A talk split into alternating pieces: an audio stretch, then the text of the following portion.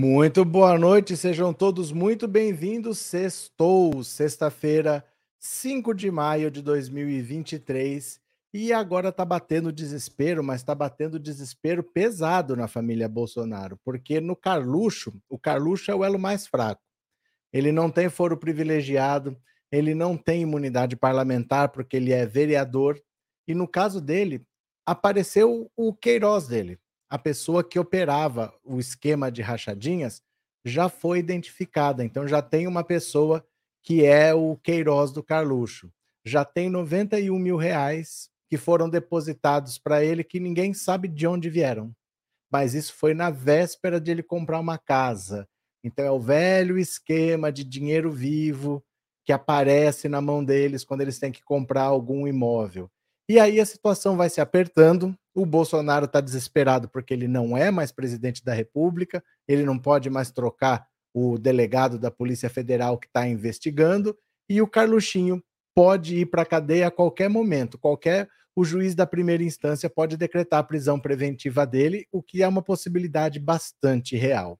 Então, quando o Bolsonaro está desesperado, eu estou feliz, Vamos lembrar que o Lula ficou 580 dias preso. Vamos lembrar que o Lula perdeu três eleições e está aí de cabeça erguida, está em pé, está enfrentando o bolsonarismo, está enfrentando o mercado financeiro, está enfrentando o presidente do Banco Central sem choramingar, sem fazer entrevista com a Jovem Pan com choromingo, falar que está triste porque pegaram as calcinhas da minha mulher, pegaram minhas cuecas, Polícia Federal malzona. O Lula não faz nada disso. O Bolsonaro é um covarde, Bolsonaro é um fraco e eu dou é muita risada do sofrimento dele porque ele merece. Ele fez a gente passar por poucas e boas, até o gado sofreu. É que eles não dão o braço a torcer, que é muito melhor. Até para bolsonarista é melhor viver no governo Lula. Bora, minha gente. Quem está aqui pela primeira vez, se inscreva no canal. Já dá um cliquezinho aí. Está aqui pela primeira vez? Se inscreve no canal já é inscrito, torne-se membro, viu? Nesse último mês a gente perdeu 45 membros, ninguém mais está colaborando. Dá uma força aí para a gente continuar trabalhando, pode ser? Posso contar com vocês? Então, bora, vamos lá, vou compartilhar a tela, venham comigo e foi. Olha só.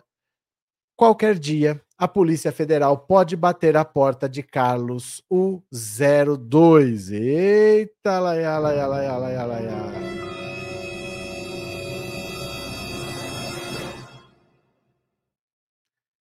Que beleza! Se não bastasse ter perdido a eleição para Lula, as joias milionárias da Arábia Saudita para o acervo da presidência da República, o golpe de 8 de janeiro para os três poderes que se uniram e estar às voltas com uma fraude no seu cartão de vacina, Bolsonaro vê o caso da rachadinha aproximar-se de seu filho Carlos, o 02.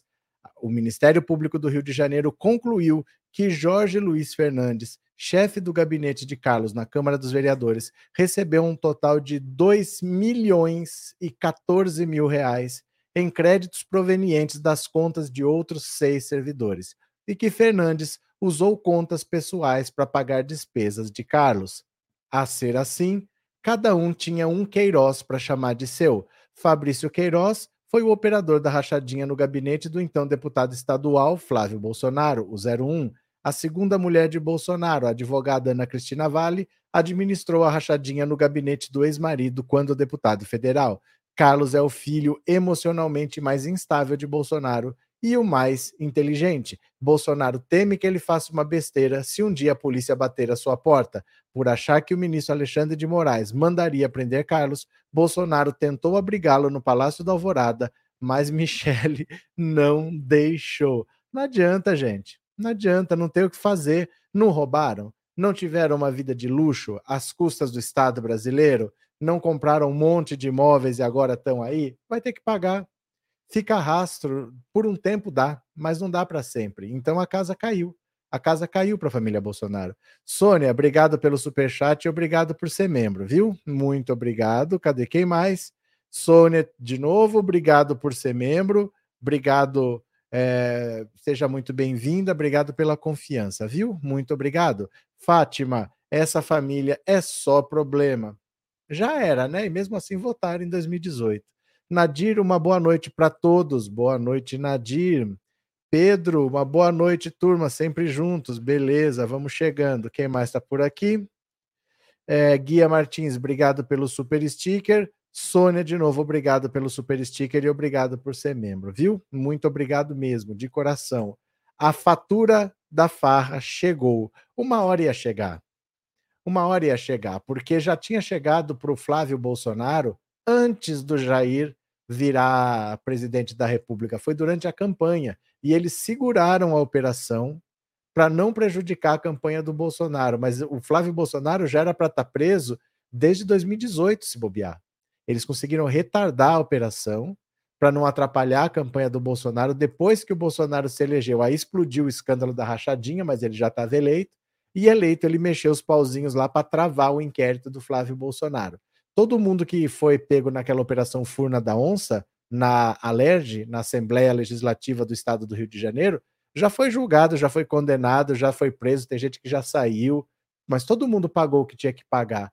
E ele tá solto por aí só porque é filho do presidente, né? Então, assim, já chegou neles em 2018, só não tá preso porque era filho do presidente, chegou no Carluxo e chega no Jair também com, com as joias, com um cartão de vacinação, a corrupção que ainda vai aparecer pesada, essas joias não foram generosidade, viu? Isabel, obrigado pelo super sticker, viu? E obrigado por ser membro. Valeu? Cadê? Demetrios, vou preparar meu churrasquinho com cerveja no dia que os irmãos metralhas forem para a cadeia. Ah, vão ser vários dias, né? Não vai todo mundo de uma vez só, você vai ter vários churrascos para fazer, viu? Cadê? Boa noite, Sônia, bem-vinda. Bora ler mais uma, bora ler mais uma. Só para não perder aqui, Regina. Boa noite, amigos. Bom estar aqui. Obrigado pelo super chat, Regina. Obrigado por ser membro. E Andressa, é, boa noite, vinho, pães e queijos e o meu youtuber favorito para assistir. Valeu, Andressa. Obrigado pelo super chat e obrigado por ser membro. Vamos para mais uma? Para mais uma? Olha só. Carlos Bolsonaro recebeu 91 mil reais em depósitos sem origem. Dinheiro que apareceu do nada. Pessoal, que beleza, gente. Você vai olhar na sua conta, ué, 91 mil veio de onde? Ninguém sabe. O banco não sabe, você não sabe. Apareceu 91 mil reais. Que beleza! A conta bancária do vereador Carlos Bolsonaro recebeu de 2005 a 2021 129,5 mil reais em depósitos em espécie, sendo a maior parte 91 mil sem origem identificada, aponta laudo do Ministério Público. Um dos créditos sem identificação do depositante de 10 mil reais foi feito uma semana antes do filho do ex-presidente adquirir um imóvel em Copacabana, zona sul do Rio de Janeiro. Ah, gente, você quer um imóvel em Copacabana? Você poderia começar a procurar, porque de repente aparece dinheiro na sua conta, você aproveita e vai, né? Se você der essa sorte. As informações constam do laudo feito pelo Laboratório de Tecnologia de Combate à Corrupção e Lavagem de Dinheiro do Ministério Público no âmbito da investigação sobre rachadinha no gabinete de Carlos na Câmara Municipal, o advogado do vereador Antônio Carlos Fonseca afirmou que não iria se manifestar sobre o caso em razão do sigilo, não é por falta de justificativa, né? Lamento o vazamento do laudo. A investigação contra Carlos, ainda não concluída, foi aberta após a Folha revelar em 2019 a existência de uma funcionária fantasma no gabinete do vereador. A Justiça autorizou em maio de 2021 a quebra de sigilo bancário de 25 servidores e ex-servidores da Câmara e de cinco empresas para apurar a prática de rachadinha. Uma das suspeitas é o uso de dinheiro vivo para dificultar o rastreamento do esquema. De acordo com o documento, a conta bancária de Carlos no Banco do Brasil recebeu oito depósitos em espécie ao longo dos 16 anos, sob investigação da promotoria. O maior deles ocorreu em janeiro de 2010, quando 45 mil reais foram depositados em dinheiro vivo, sem identificação do depositante. O único com origem identificada foi o realizado em maio de 2011, quando o próprio vereador realizou um crédito em espécie de 38.450. O depositante foi identificado como Carlos H. Bolsonaro, sendo um possível erro de digitação da abreviação do, do primeiro nome, que é Nantes. Ele é Carlos Nantes Bolsonaro. A primeira entrada não foi identificada, ocorreu em março de 2008, de 30 mil reais depositados na conta do filho do ex-presidente. Esse crédito ocorreu num período em que Carlos realizava transferências para uma corretora de valores em São Paulo para realização de investimentos, Contudo, os dados bancários do vereador indicam que o mesmo montante foi investido na poupança no mês seguinte. Em 12 de março de 2009, um depósito em espécie de 10 mil foi realizado, mais uma vez, sem identificação.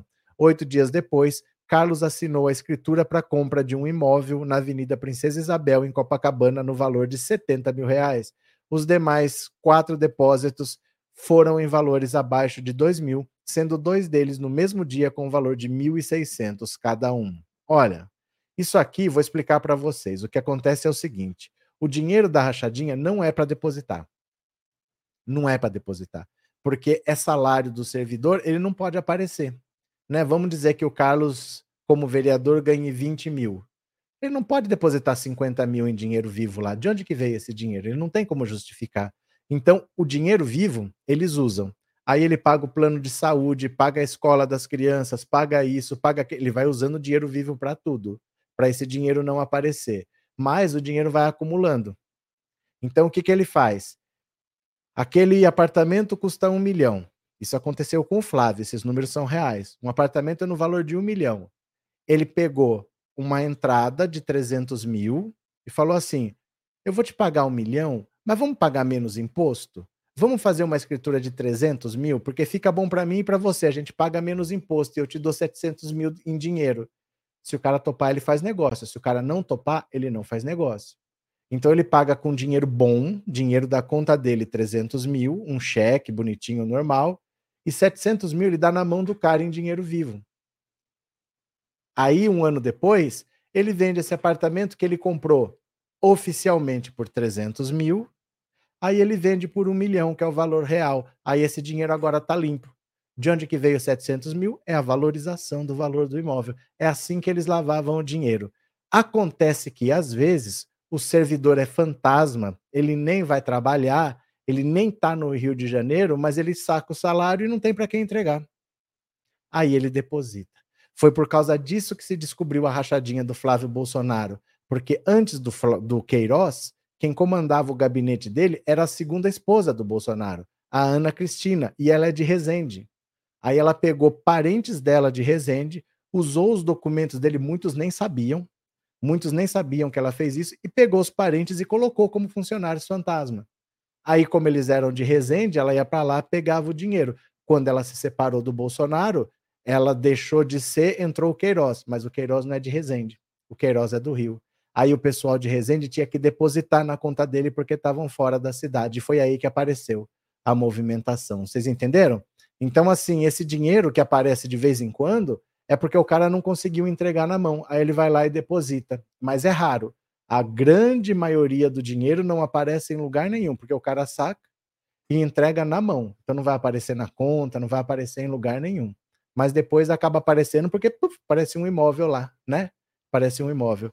Lelote, obrigado pelo super sticker, muito obrigado, viu? Obrigado de coração. Deixa eu ver o que mais vocês estão falando.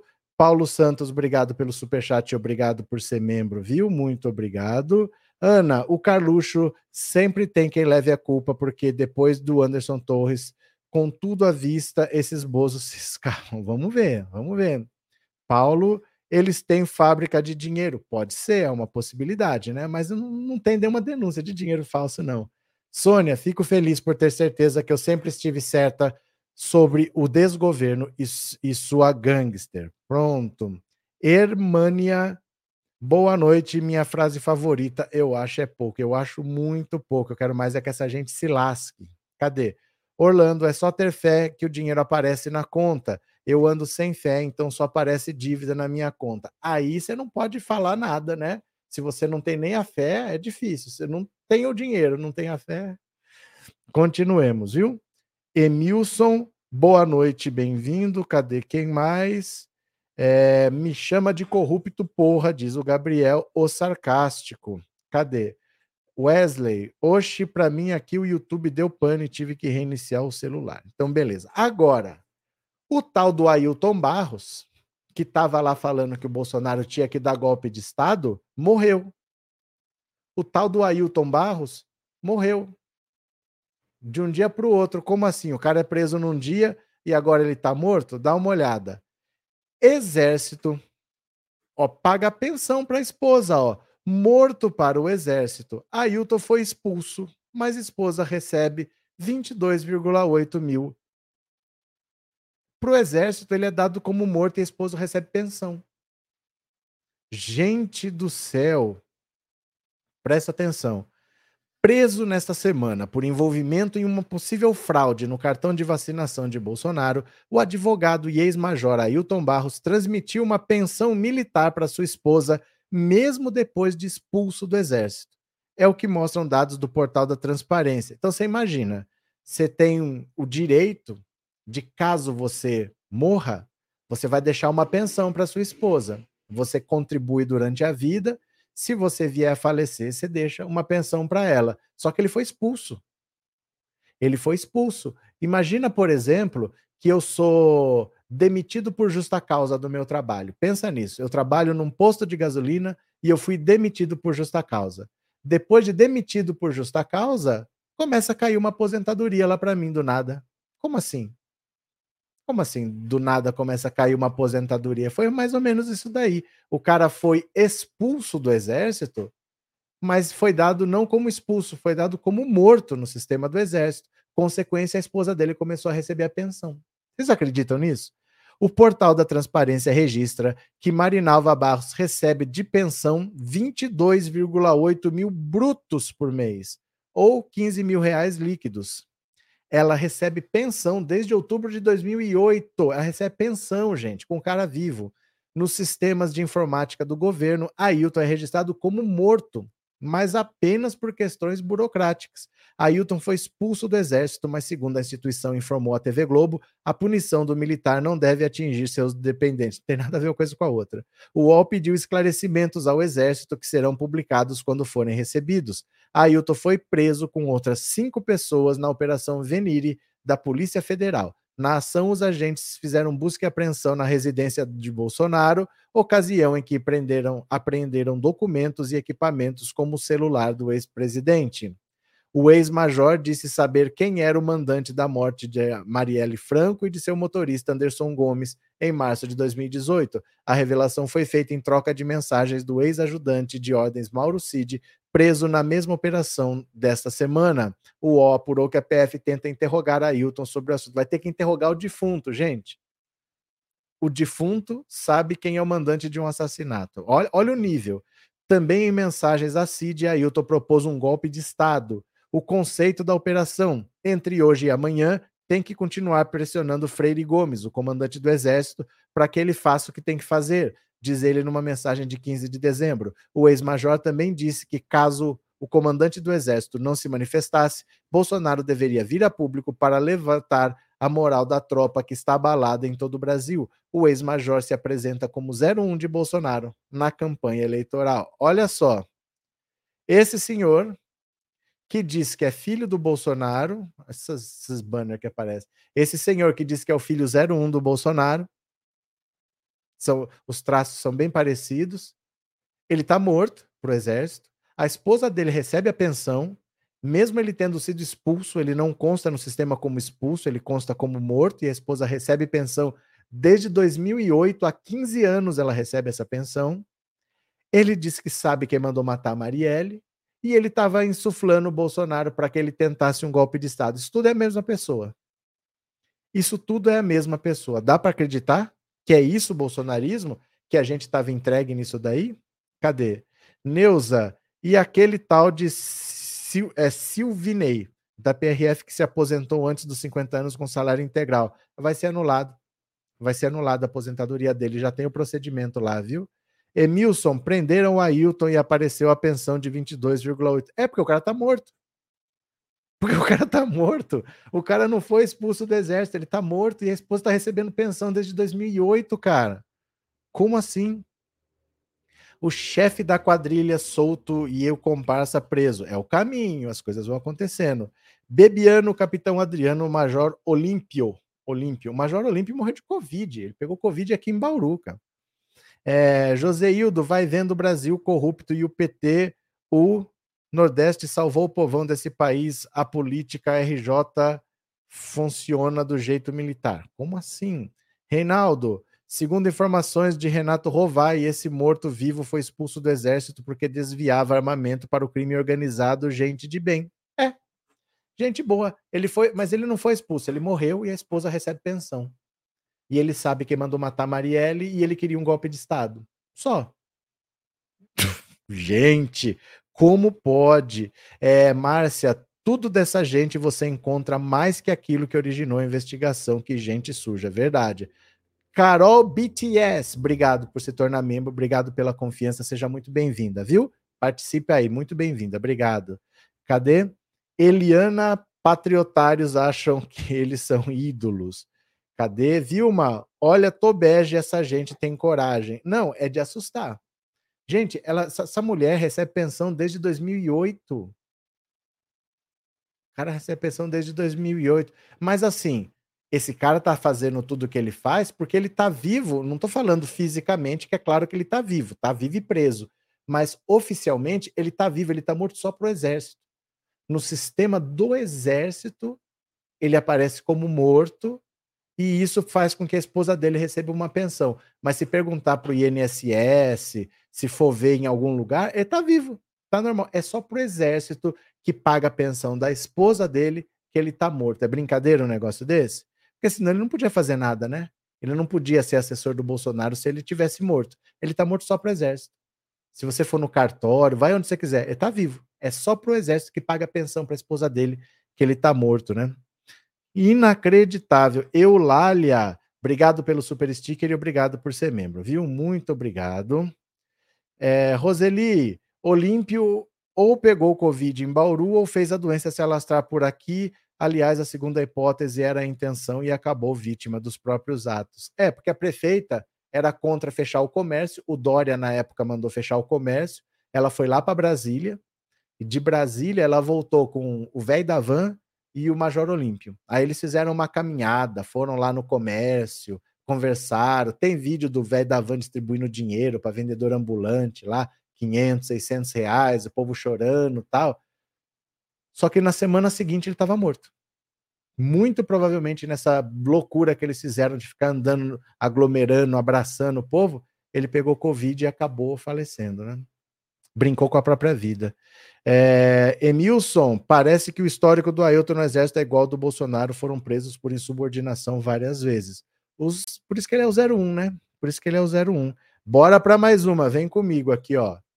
Em reunião com Lula, Premier do Reino Unido anuncia 500 milhões de dólares para o Fundo Amazônia. Ó, já tem um bilhão da Alemanha, tenho não sei quanto que é o da Noruega, que eram só os dois que depositavam. Aí o Biden deu um bilhão e agora o Reino Unido, a Inglaterra, está doando meio bilhão para a Amazônia. Olha, vamos fazer transformar a Amazônia num shopping center agora. Que beleza. Mais dinheiro para o povo. Marina Silva. O primeiro-ministro do Reino Unido, Rishi Sunak, anunciou em reunião com o presidente Lula em Londres a doação de cerca de 500 milhões de reais para o Fundo Amazônia. O encontro entre Lula e Sunak durou cerca de 40 minutos. O presidente brasileiro viajou nessa quinta-feira à Inglaterra, onde neste sábado participa da cerimônia de coroação do rei Charles III. O Fundo Amazônia já foi, foi criado há 15 anos com o objetivo de captar recursos para o financiamento de ações de redução de emissões provenientes da degradação florestal e do desmatamento. Na gestão de Bolsonaro, o fundo esteve paralisado em razão de um revogaço de centenas de conselhos federais que extinguiu o comitê orientador e o comitê técnico da iniciativa. Ao assumir o mandato no início do ano, Lula reativou o Fundo Amazônia e países anunciaram a retomada de investimentos. Em fevereiro, o petista se reuniu com o presidente americano Joe Biden e o governo dos Estados Unidos anunciou que vai ter a intenção de fazer um aporte de fundos. Biden teria a intenção de liberar a 500 milhões também. 500 milhões de dólares. 500 milhões de dólares. O Reino Unido está dando 500 milhões de reais, tá? 500 milhões de reais. E isso aqui dos Estados Unidos dá 2 bilhões e meio de reais. Então agora inteirou inteirou 3 bilhões de reais. 3 bilhões de reais. Isso aí, gente, é para por ano, viu? Isso é por ano. O Fundo Amazônia, você faz uma doação anual, porque não é para doar e tá doado, não é assim. É para manter a Amazônia sustentável. Você vai dar qualidade de vida, vai dar estrutura para que as pessoas não precisem destruir a floresta. Então é para zerar o desmatamento, é para zerar garimpo em terra indígena, é para deixar tudo bonitinho funcionando. Como você não vai usar, se é uma parte do seu território que você não vai usar, você recebe dinheiro de pessoas interessadas que você conserve. Então, Alemanha, Noruega já doavam, são as doadoras desde que foi criado o Fundo Amazônia. Agora também Estados Unidos e Reino Unido doando, são os investimentos voltando agora que aquela praga saiu da presidência, né? Rogério, o modus operandi desses caras é fraudar todo tipo de papel, seja em cartório ou sistemas do governo. É porque o cara tá morto só pro exército. Ele tá morto só pro exército. Ele tem passaporte, ele tem RG, ele tem tudo, mas a esposa dele recebe pensão. É inacreditável, né? É, Fúria Esporte Clube. A Dilma ajudou a melhorar a logística da zona oeste da capital fluminense. Como é que é isso? Como é que é isso? O que é essa informação? Explica para mim. Marlene, meu Deus, o que virou o exército? É até fantasma planejando o golpe. É, fantasma planejando o golpe, sustentando a esposa e sabendo de quem matou quem. Bacana, né? É, olá, Meria Jovem Pan falando M, tem que ser cancelada a concessão dessa rede, tá vergonha. Eu, eu acho o contrário, tem, tem que ter mais. Tem que ter mais, abastecer a gadaiada. Sabe por quê? Porque eles ficam lá um monte de comentarista, tudo pensa igual, tudo acha que o Bolsonaro tá certo, tudo eles acham que a direita tá certa, tudo eles acham que a esquerda tá errada e eles estão perdendo eleição atrás de eleição. Por mim, se eles continuarem achando que eles têm que fazer a mesma coisa, tá ótimo. Pode ficar falando que o Bolsonaro tá certo, que o Bolsonaro é bacana, porque 2026 vai tomar outro cacete, 2030 vai tomar outro cacete. Gente, eles são incapazes de entender que o que eles falam está sendo rejeitado pelo país. Porque de 2002 até agora são seis eleições. De seis, eles perderam cinco. Só não perderam todas porque não deixaram o Lula disputar em 2018. E eles acham que eles estão certos. Por mim, continuam achando. Fica lá entre eles falando a mesma coisa e achando que tá certo, que vai continuar tomando cacete. Não tô nem aí, né? Ela Sim, temos esperança que sim, disse a Aurélia. Esperança de quê? Eita, que só notícia boa essa semana. É que a vida é assim, gente. Elas, as notícias boas vêm. É que elas não vêm quando a gente quer, né? Se fosse assim, seria bom. Opa, manda uma notícia boa, notícia boa vem. Mas a notícia boa vem, pode esperar. É que não é quando a gente quer. PF manda peritos à Suíça para avaliar o valor de joias dadas a Bolsonaro. Olha só. Olha só.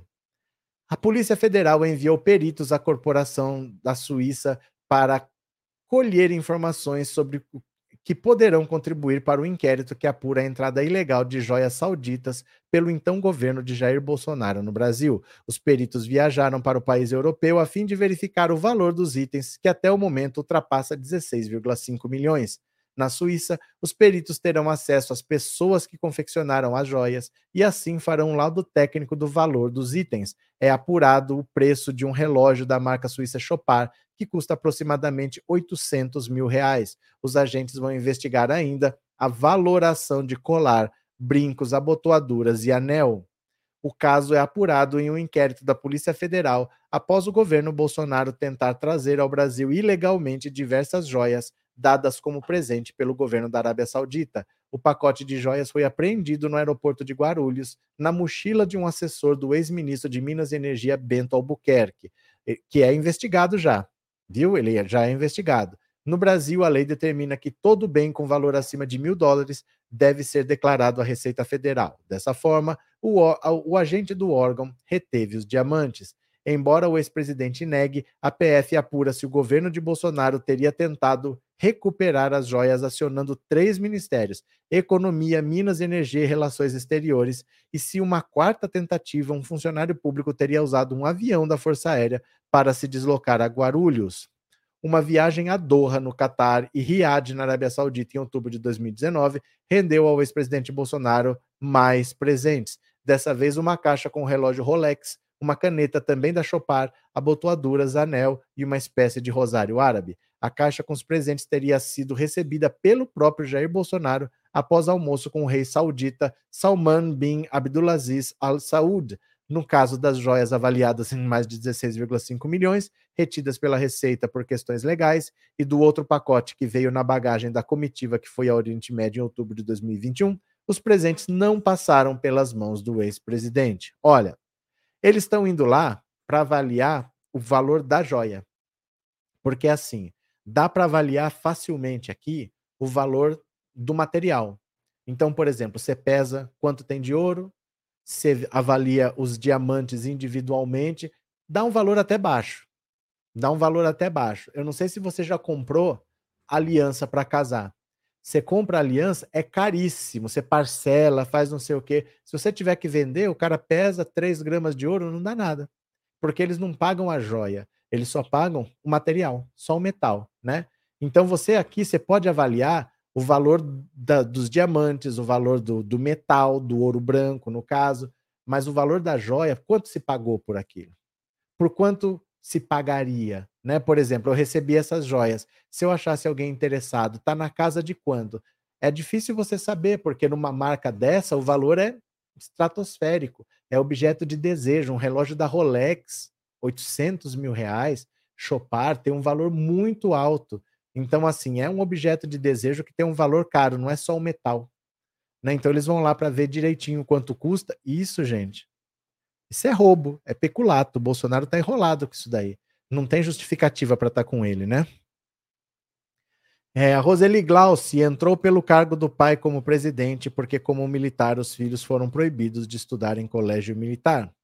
Carlos Boa noite. Lula não é a favor da privatização, mas o Exército Brasileiro é um cabidão de empregos. Privatização seria uma solução. Claro que eu sei que isso não é possível. Não é privatizar, é acabar. Na Costa Rica, na América Central, na Costa Rica, o, o país vivia de crise em crise, de golpe em golpe. Toda hora o Exército fazendo gracia. Acabaram com o Exército. Não tem mais golpe. Acabou. Estão vivendo paz lá. Só serve para conspirar. Porque vocês acham mesmo que ninguém invade o Brasil por causa do nosso poderoso exército comandado pelo Pazuello? Será que é isso que impede, né? Amara Laura, suportamos quatro anos de estupidez e deboche. Agora cada dia é um dia de glória. Bolsonaro nunca mais. Bem-vinda, boa noite. Cadê vocês? Glauci Fernando Monteiro, eu sou de Brasília, apresentada pelo Ministério do Exército. O concurso do Colégio Militar é para civis. Os filhos de militares têm vaga garantida. Claro que soldados não. Ixi.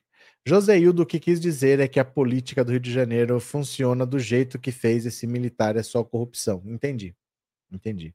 Bora para mais uma. Aliados de Lula se dividem sobre a convocação de generais na CPI dos ataques golpistas. Olha só, sabe o que, que eles estão achando? Que como está tendo essa CPI, não era nem para ter. Essa CPI não era nem para ter, porque está tudo sendo investigado lá no STF. A PGR, Polícia Federal e o Supremo. Então eles vão ter que prestar depoimento lá para a Polícia Federal, porque o Ministério Público vai pedir. Então será que a gente precisa trazer na CPI? Essa é a questão, porque essa CPI nem era para ter, na verdade, né? Olha, Antes mesmo de começar a trabalhar, a CPI dos atos golpistas já colocou aliados do presidente Lula no Congresso em um dilema. Integrantes do governo e parlamentares da órbita petista, ouvidos pela equipe da coluna ao longo dos últimos dias, divergem sobre um ponto crucial: a conveniência, a conveniência política de convocar generais para depor sobre a omissão e a cumplicidade nos episódios que culminaram com a depredação da sede dos Três Poderes no dia 8 de janeiro. O tema tem potencial para desgastar ainda mais as relações do Palácio do Planalto com as Forças Armadas, que já vivem um clima de desconfiança mútua e acumulam uma série de atritos nesses primeiros meses de governo, como as trocas de comando do Exército e do GSI. Por um lado, presidente, a presidente nacional do PT, Gleisi Hoffmann, e o vice-líder do governo no Congresso, Lindbergh Farias, defendem a convocação dos generais alinhados a Bolsonaro, como o ex-chefe do gabinete institucional, Augusto Heleno, e do ex-ministro da Defesa, Walter Braga Neto, companheiro de chapa do ex-presidente Bolsonaro na última eleição. Para eles, tais depoimentos devem ajudar a reforçar a acusação de que a gestão Bolsonaro trabalhou contra as instituições democráticas e as urnas eletrônicas, insuflando extremistas e criando as condições para a invasão do Planalto, do Congresso, do Supremo após a vitória. Isso é verdade. Na opinião da dupla, os depoimentos dos bolsonaristas teriam um impacto tão positivo para o governo Lula que valeria a pena até mesmo enfrentar a convocação do general Gonçalves Dias, ex-chefe do GSI de Lula. Conhecido como G. Dias, ele foi flagrado em imagens de circuito interno perambulando pelo Palácio do Planalto no momento em que extremistas depredavam a sede do governo federal mas nem todos concordam com a avaliação de Gleisi Lindbergh, nem na bancada governista e nem no primeiro escalão de Lula. Quanto menos barulho a CPI fizer, melhor. Prefiro confiar na investigação do STF, disse a equipe da coluna, uma influente parlamentar governista com bom trânsito nas Forças Armadas. Para esse aliado, o ideal seria terceirizar o problema.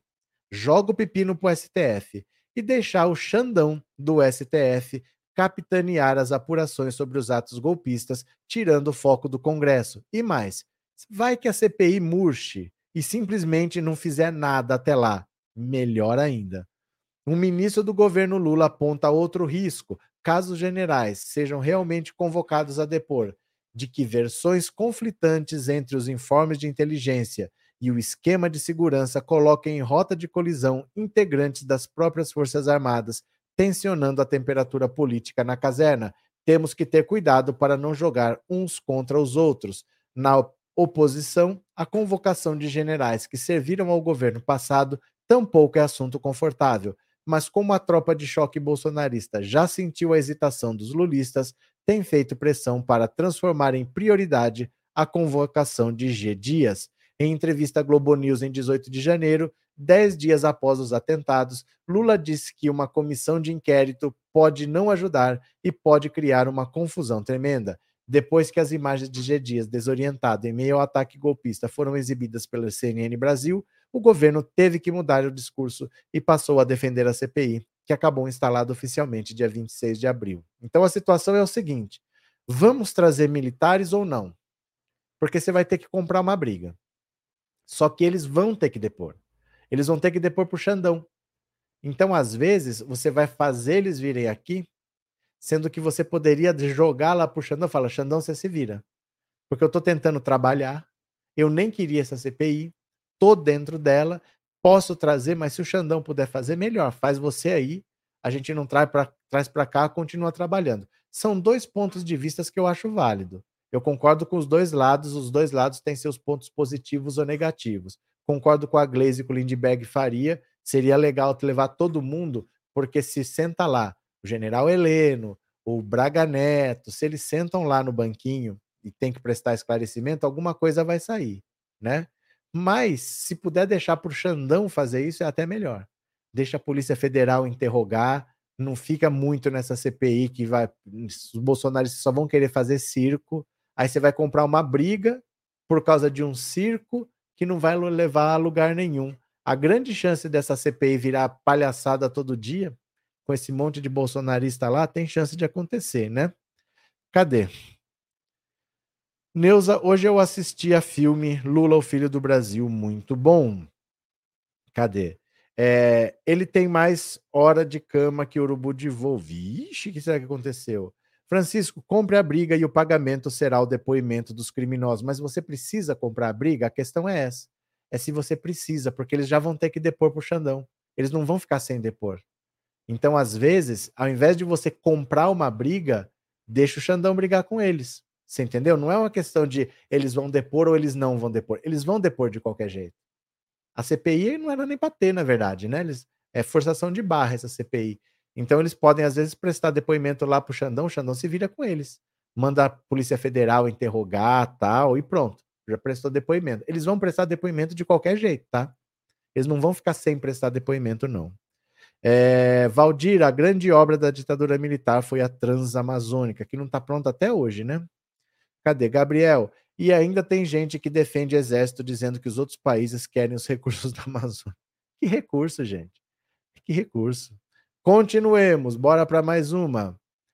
O plano do partido de Bolsonaro para frear Alexandre de Moraes. Vocês já viram o PL, o Valdemar da Costa Neto, Bolsonaro, o Heleno, planejar alguma coisa e dar certo, é igual o Dick Vigarista. Todo dia eles têm um super plano, eles acham que vai dar tudo certo e no fim eles se ferram. Ó, o PL, partido de Jair Bolsonaro, arquitetou uma proposta de emenda constitucional, uma PEC, para tentar tirar a força das mãos do ministro Alexandre de Moraes, a, a tirar a força das mãos do ministro a relatoria dos casos que miram o ex-presidente, seus aliados e seguidores, como a investigação dos atos antidemocráticos. Uma versão da proposta chegou a ser escrita e discutida pela cúpula do partido, incluindo seu presidente, o notório Valdemar da Costa Neto. O plano foi deixado de lado por duas razões, já desistiram. Primeiro, porque havia sérias dúvidas sobre as chances de a PEC avançar no Congresso. Quem que vai querer fazer uma PEC contra o Xandão, gente? Depois você é julgado lá no STF, né? Depois, porque Valdemar e o seu entorno avaliaram que, caso a proposta flopasse, se fizesse água, se naufragasse, como provavelmente aconteceria, Alexandre de Moraes ficaria ainda mais enfurecido. Estou com medo do Xandão. Poderia, no fim das contas, virar um tiro no pé. Coube ao próprio Valdemar dar a ordem unida para que a ideia fosse abortada. A proposta previa alterações no texto da Constituição que, na prática, exigiriam a redistribuição por sorteio dos procedimentos mais sensíveis que estão sob o comando de Moraes. O ministro do STF virou o relator dos casos por designação de Dias Toffoli, que em março de 2019, quando presidia a corte, o nomeou para cuidar do chamado inquérito das fake news. Os demais, as demais investigações, inclusive a que resultou na operação dessa quarta contra Bolsonaro e seu entorno mais próximo vieram na esteira dessa e seguiram sempre nas mãos de Moraes. Não está muito claro o que, que eles queriam fazer. Provavelmente é o seguinte: normalmente, por exemplo, você faz uma denúncia. Essa denúncia chega no STF, ela é sorteada. Ela vai para alguém, é sorteio. Mas esse inquérito das fake news foi aberto pelo próprio STF e o Toffoli falou: vai ficar com o Xandão. Não foi sorteado. Provavelmente eles querem mudar a Constituição para obrigar que sempre tem que ter o sorteio. Essa deve ser a ideia. E aí, tudo que está na mão do Alexandre de Moraes que não foi sorteado, ia ser sorteado, podia até voltar para ele de repente, mas vários inquéritos, né? Um pode até voltar, mas a maioria não. Só que ninguém vai comprar briga com o STF. Deixa o Bolsonaro se virar. Bolsonaro que se lasque. Ele já vai ficar inelegível, ele já vai ser preso. Por que, que vão morrer abraçados? Vão comprar briga com o STF por causa do Bolsonaro? Bolsonaro já é passado, né? Cadê? É... Boa noite, amigos abençoados, estamos juntos, valeu, vamos que vamos, Maria Auxiliadora. Carlos Guerra, meu conselho para os políticos pilantras é: não se metam com Alexandre de Moraes, isso significa cana. Cadê que mais? É... Falando sério, o Xandão segurou uma barra pesada, foi um dos principais nomes para manter a democracia nesses últimos anos. Cadê? É, Neuza, Valdemar não tem cérebro, vai acabar preso. Ele já esteve preso no mensalão. Ele tem grandes chances de voltar a ser preso, porque ele comprou as broncas do Bolsonaro. O PL já tomou aquela multa de 22,9 milhões. Mas ele está envolvido num monte de coisa. O, o, aquele relatório das rádios, que é um relatório fake ele entrou num monte de maluquice do Bolsonaro, pode sobrar para ele.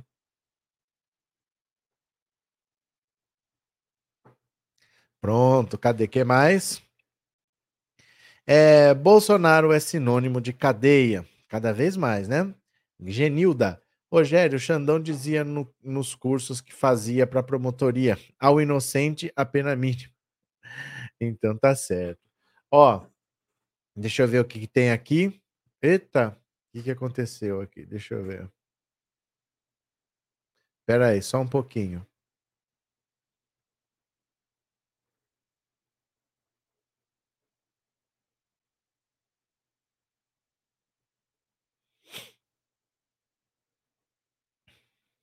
Espera aí, só um pouquinho.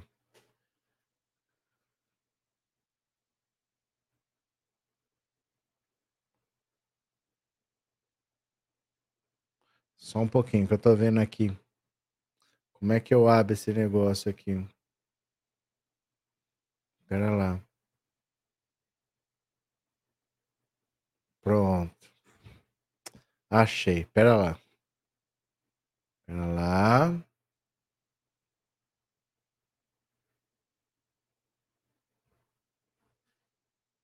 Pronto. Só para ler mais uma notícia aqui. Pera lá. Pronto, já deu certo. Bora, venham aqui comigo. Olha aqui. Opa, cadê?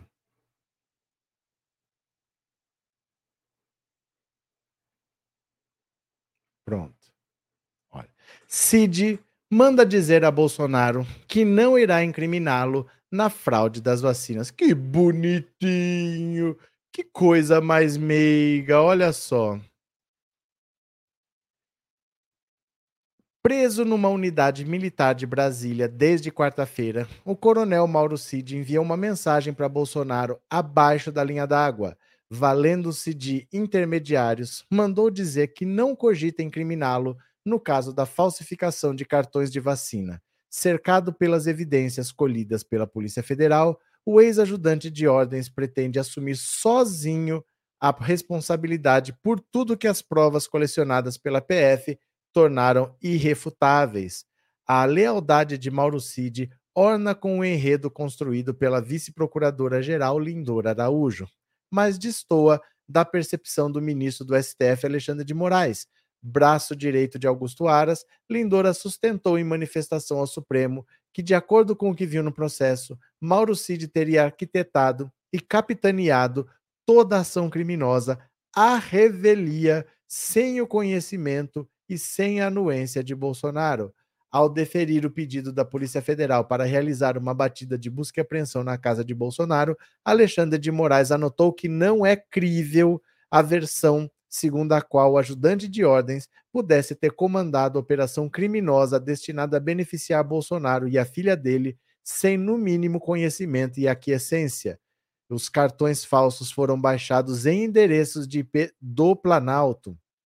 Diante da disposição de Mauro Cid de matar a encrenca no peito, ganha especial relevância o conjunto de evidências que a PF será capaz de reunir em relação à participação de Bolsonaro, de resto, consolida-se a impressão de que a expressão eu não sabia passará à história como uma frase lema do Brasil pós-ditadura. Será lembrada quando, no futuro, quiserem recordar a época em que o país era regido pelo cinismo. Lula recorreu ao eu não sabia no escândalo do mensalão do PT. Ele conseguiu colocar o Lula, ele conseguiu colocar o Lula numa reportagem sobre o Mauro Cid. É impressionante. O tucano Eduardo Azeredo repetiu frase no processo do mensalão do PSDB. Agora Bolsonaro recorre ao mesmo subterfúgio. Usada assim, tão desavergonhadamente, a expressão já virou uma espécie de código. Quando ela aparece, já se sabe que o país está diante da mais, de mais um dos escândalos que, de tão escancarado, intimam o brasileiro a reagir, nem que seja com uma cara de nojo, mas há sempre quem se disponha a conceder aos encrencados um deixa para lá preventivo que transforma culpados em cúmplices notórios, em cegos atoleimados. Pronto, cadê aqui? Opa, cadê? Cadê, meu Deus? Pronto, cadê aqui? Pronto. Voltei para cá. Deixa eu mostrar para vocês essa história de falar debochando que o Lula não sabia do mensalão. Quem fala que o Lula não sabia do mensalão não é o Lula, é o próprio Valdemar da Costa Neto que foi preso, presidente do partido do Bolsonaro. Você quer ver? Tebos e Bages, Tebos e Bages. Olha só aqui. Coloca o seu código, o seu celular nesse código QR que você vai ver comigo. Eu vou colocar aqui, ó, no Instagram, pensando auto insta, pensando auto insta. Perceba o que diz Valdemar da Costa Neto. Olha só. financeiro Lula e José Alencar souberam detalhes de como se processavam os pagamentos? Nunca, nunca souberam. Nunca o Lula tomou. Eu cobrava o Delúbio. E o Delúbio é que comandava a Você parte nunca teve oportunidade de dizer isso pro Lula ou pro José Alencar? Olha, estão me pagando de um jeito esquisito, vem pelo banco, pelo Marcos Valério. Não, não, o problema é que no começo não pagavam. Pois elas não pagaram, mas pagar. passaram a pagar. E depois, quando começaram a pagar, não. Nunca comentei esse assunto com o Lula estava com ele em reunião de líderes, reunião de partido. Nunca comentei o assunto com o Zé Alencar, porque eles sempre foram contra eu fazer esse acordo. Pronto. Não é cinismo do Lula. O próprio Valdemar da Costa Neto, presidente do partido do Bolsonaro, que foi preso no mensalão em que o Lula não foi nem denunciado, ele disse que o Lula nunca soube de nada. Aí o Josias, falando do Mauro Cid, conseguiu enfiar o Lula na história. É, esse pessoal é criativo, viu? Esse pessoal é criativo, viu? Cadê? Hugo, a servidora pública lindora da Procuradoria-Geral da República deve ser demitida ao bem do serviço público. Hum, será? Será que acontece esse tipo de coisa? Cadê? Assis Brito, quando a gente achar que acabou, vai surgir as confusões da Damares. Cadê? Helena, eles planejavam ferrar o Xandão, depois ficaram com medo de melindrar o Xandão, gente tosca. É porque assim, são certas brigas que ninguém vai comprar. Você pode achar que é uma ideia fantástica, ó, oh, dá para fazer isso, isso, isso, mas ninguém vai comprar essa briga não. Ninguém vai entrar nesse vespeiro, para quê, né? Deixa que se lasque, que se lasque lá o Bolsonaro, que vá preso, problema dele, né? Cadê?